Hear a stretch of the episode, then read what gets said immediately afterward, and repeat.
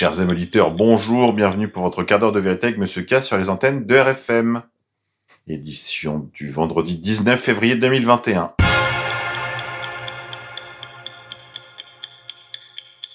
Aujourd'hui, nous sommes la Saint Béat, la Saint Gabin.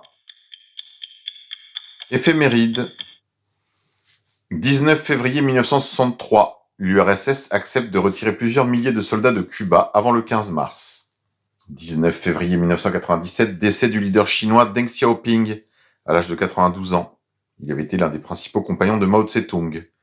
19 février 2005, le gouvernement israélien approuve le retrait de la bande de Gaza et de quatre colonies de Cisjordanie. 19 février 2008, Fidel Castro annonce son départ du pouvoir, laissant le champ libre à son frère Raoul. International. Roumanie. Les Roumains demandent la démission du gouvernement. S'agit-il d'une révolution orange ou d'un mouvement authentique?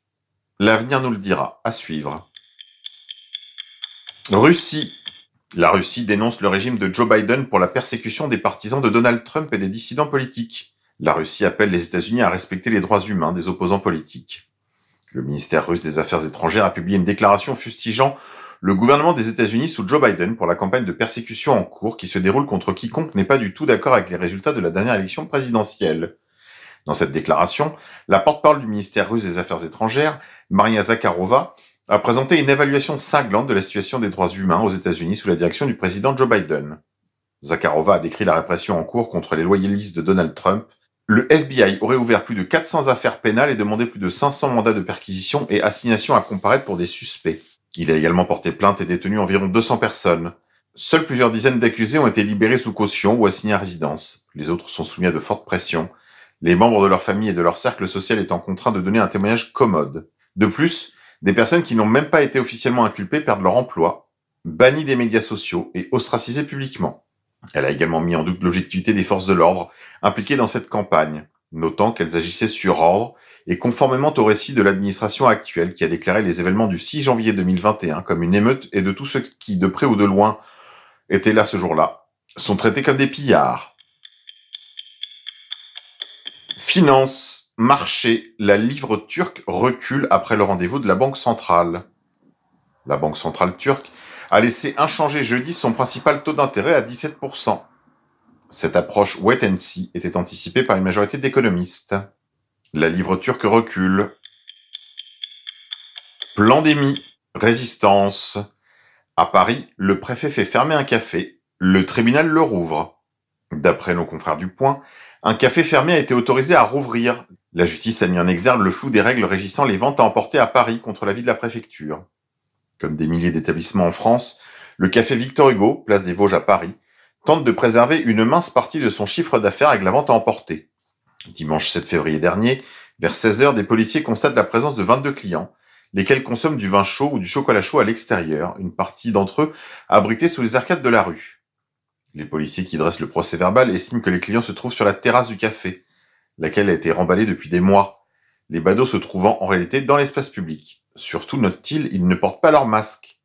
Avez-vous déjà essayé de boire un chocolat chaud à travers un tissu recouvrant la bouche? Des clients ne respectaient pas la distanciation sociale assènent les forces de l'ordre. Résultat, 15 jours de fermeture administrative. Les patrons du commerce décident immédiatement d'attaquer en référé l'arrêt du préfet de police devant le tribunal administratif de Paris. Une telle fermeture les priverait des aides de l'État pour rémunérer leurs 10 salariés et met l'équilibre financier de la structure en péril à court terme. Le café Victor Hugo juge avoir respecté les règles en vigueur. Aucun client n'était à l'intérieur. Le click and collect est autorisé tous les jours jusqu'au couvre-feu à 18 heures. Le tribunal administratif va finalement décider de suspendre l'arrêt litigieux. Selon la loi, Didier Lallemand aurait en effet dû, avant de prononcer la fermeture, procéder à une première mise en demeure. Or, le préfet de police a pris quelques libertés avec le droit, justifiant ainsi sa décision. Compte tenu de la gravité de la situation qui expose directement la vie humaine, il appartient à l'autorité de police compétente de prendre, en vue de sauvegarder la santé de la population, toute disposition adaptée, y compris sans mise en demeure préalable.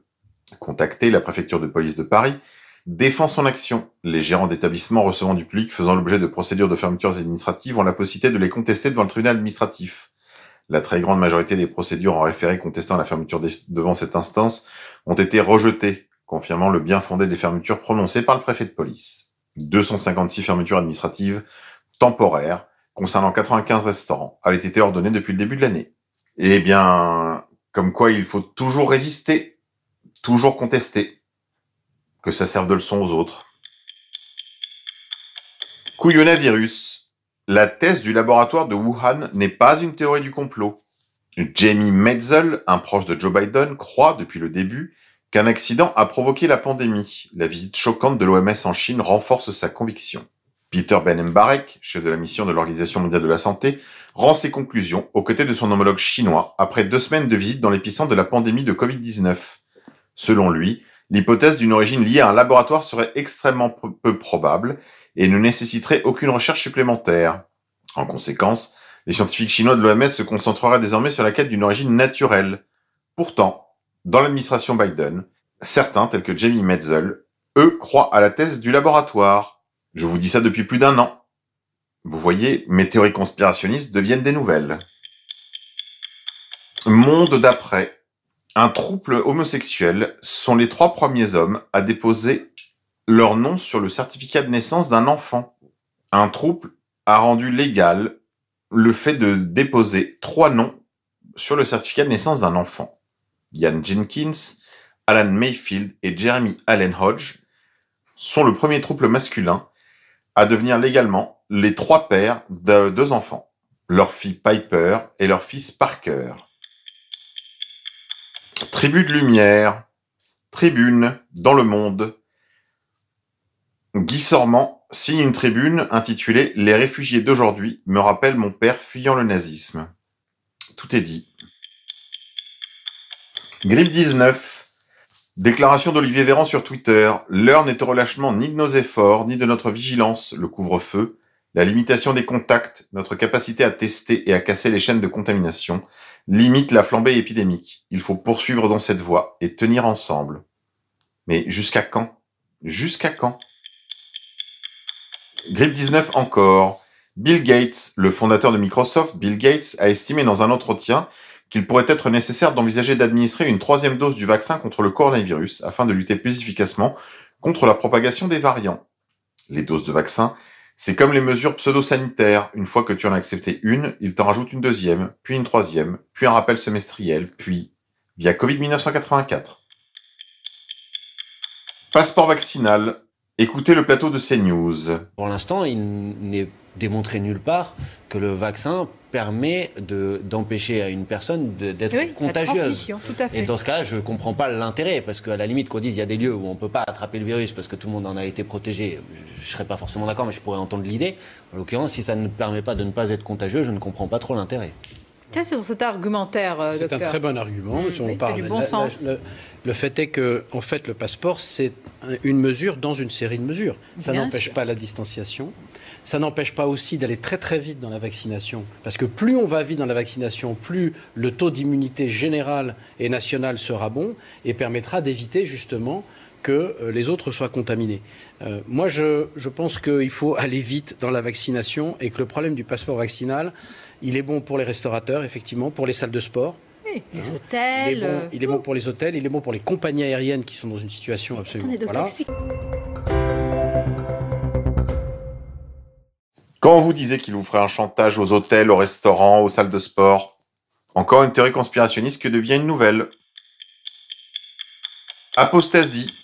Le Vatican fait un pas de plus dans son adhésion au vaccin contre le Covid-19.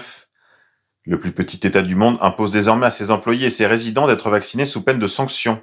Ces sanctions peuvent aller jusqu'au licenciement, selon un décret daté du 8 février et signé par le président du gouvernorat, le cardinal Giuseppe Bertello, via la Croix. Allez, c'est tout pour aujourd'hui, mes amis. On se quitte en musique. Aujourd'hui, je vous propose I Want to Break Free de Queen pour faire plaisir à la technique.